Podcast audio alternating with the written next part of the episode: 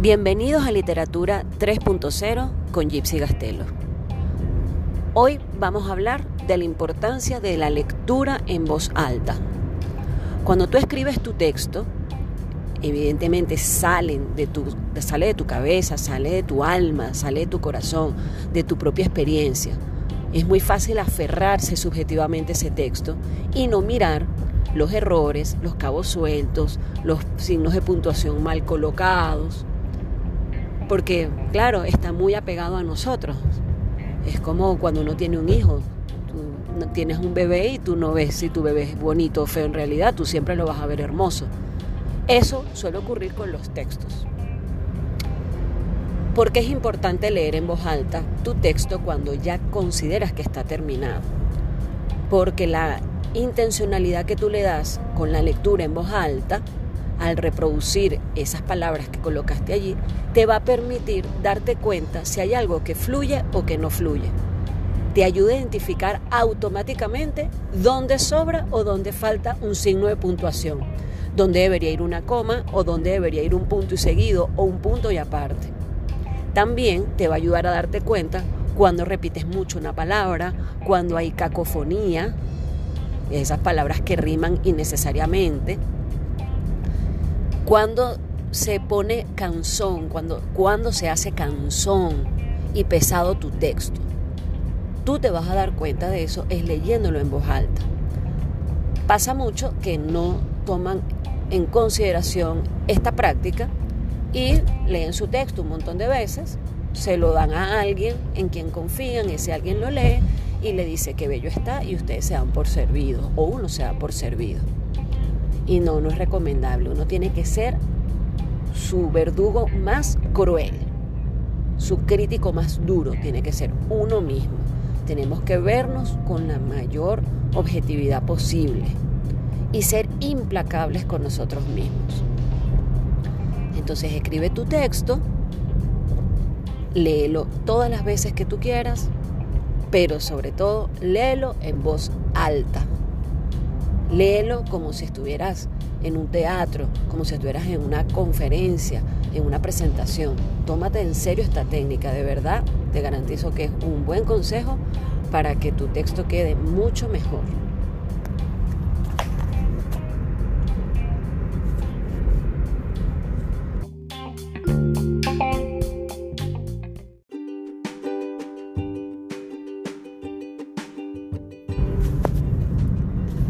Bienvenidos a Literatura 3.0 con Gypsy Gastelo.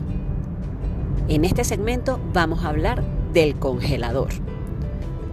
En nuestro último encuentro hablamos de la importancia de la lectura en voz alta para identificar esos errores que tiene tu texto.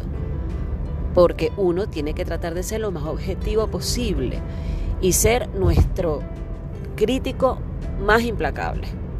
Bueno, el congelador también te va a ayudar en eso. ¿Qué pasa? Nosotros leemos por asociación, asociación de signos, de códigos. Uno lee la palabra completa, no lees letra por letra, sino la palabra completa. Por eso, cuando uno escribe un texto, a veces se nos esconden los errores de tipeo, a veces se nos esconden esas palabras repetidas, no logramos identificarlas, no logramos captarlas para limpiarlas.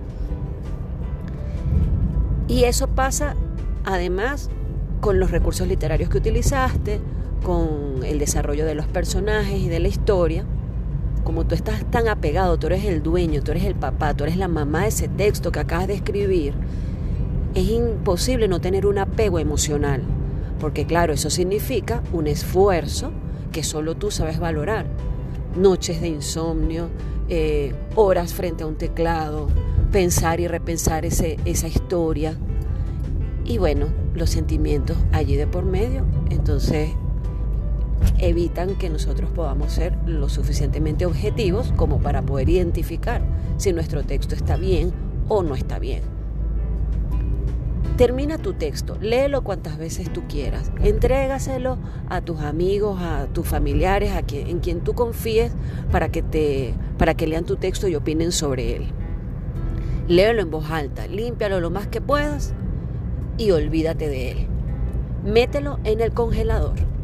ponte a hacer otra cosa, olvídate, olvida que tú escribiste ese texto, que eso significa algo para ti, que tus esperanzas están puestas en él, olvídate de eso, olvídate de él. Déjalo, haz otras cosas, escribe otras historias, ocúpate de otros asuntos, léete un libro, haz lo que quieras que te distraiga. Al tiempo, ese tiempo lo determinas tú, puede ser cinco días, puede ser una semana, puede ser 72 horas o puede ser un mes o hasta pueden ser años.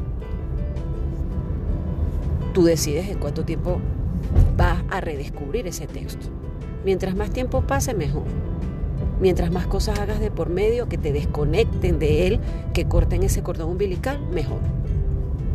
Cuando tú mismo retomes tu texto al tiempo, cuando lo decidas sacar del congelador, tú mismo te vas a dar cuenta si usaste lugares comunes, si hay partes de la historia que no fluyen lo suficiente, si hay personajes eh, que sobran, si no hay economía del discurso.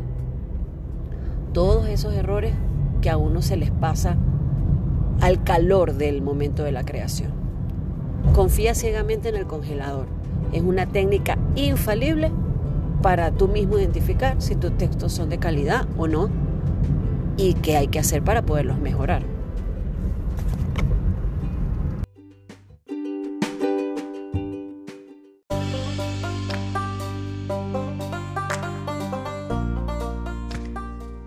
Bienvenidos a Literatura 3.0 con Gypsy Gastelo. Vamos a hablar de los cabos sueltos. Recuerden que en algún momento les dije que cuando una persona decide leer el texto que ustedes escribieron, firma una especie de, de pacto tácito en el que dice, sí, te voy a brindar mi atención, te voy a dedicar mi tiempo y voy a creer lo que tú me vas a contar. Ese pacto se rompe cuando la atención del lector es interrumpida. Un cabo suelto se atraviesa en el camino y despierta a tu lector o le rompe la burbuja que lo envuelve, rompe la magia.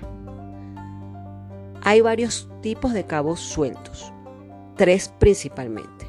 El primero de ellos es el de error, errores de escritura. Cuando hay palabras mal utilizadas, cuando hay eh, sobran los signos de puntuación o faltan, cuando no hay una fluidez de la lectura, o sea, cuando algo se atraviesa como una piedra en el, en el zapato, entonces el lector ta, se despierta y ya, pierde el interés. El otro el otro tipo de cabo suelto es el de las fallas o inconsistencias en el argumento. Recuerden que nosotros hablamos ya de la verosimilitud. Todo tiene que ser absolutamente creíble. Cuando algo deja de ser verosímil, entonces tu lector, en vez de seguirte leyendo, se va a preguntar cosas, va a necesitar explicaciones que tú no le vas a poder dar porque no estás allí al lado de él. Y los cabos sueltos más comunes, el tercer tipo de cabo suelto, es el de los elementos sobrantes. Elementos, objetos, personajes, acciones que sobran. La economía es la palabra clave. Mientras más sencillo, mejor. Mientras menos personajes, mejor. Mientras menos acciones, mejor. Pero lo que tú decidas colocar allí, tienes que saber que debe tener un papel indispensable en el desarrollo de la historia. Cada personaje que exista es porque tiene un rol muy importante para el desarrollo de la historia. No puedes ir nombrando por allí personajes por dejarlos sueltos y ya. O en las últimas dos líneas, justamente para el desenlace de la historia, ¡pum! aparece un personaje paracaidista, fantasma, de la nada. Tu lector va a decir, ajá, ¿y este fulanito de dónde salió y cómo para qué? O que nombras un personaje al principio y luego más nunca vuelve a aparecer. Tu lector va a decir, ajá, ¿y qué pasó con su tanito? Igual pasa con los objetos. Si tú vas nombrando objetos a lo largo de esta historia, es porque esos objetos tienen un rol protagónico en el argumento. Por ejemplo, si decides en algún momento decir, y sobre la mesa había una tijera, esa tijera no puede estar por estar. Tiene que tener un papel vital en la historia. Por ejemplo, con esa tijera van a matar a un personaje. Entonces ya la tijera más allá de un simple objeto, se convierte en un, en un arma. O puede ser que con esa tijera abran un sobre y dentro de ese sobre hay una carta que revela un gran secreto y que se convierte en la gran solución del nudo de tu historia. No es que van a decir, y sobre la mesa había una tijera y ya, y la tijera más nunca apareció. Tu lector va a decir, bueno, ¿y la tijera más o menos? ¿Cómo para qué? Me dijeron que había una tijera allí. Porque si me lo dicen, es porque es importante. Porque si no, simplemente no me lo dicen. Yo les recomendé meter su texto en el congelador y leerlo en voz alta. ¿Se acuerdan? Cuando terminen su texto, lo lean y lo relean, lo limpien lo más, lo más posible, siendo ustedes implacables con ustedes mismos. Luego lo leen en voz alta a ver si fluye bien. Lo meten en el congelador unos días, un tiempo, el que ustedes decidan. Entonces, luego de allí, podrán identificar si hay cabos sueltos o no.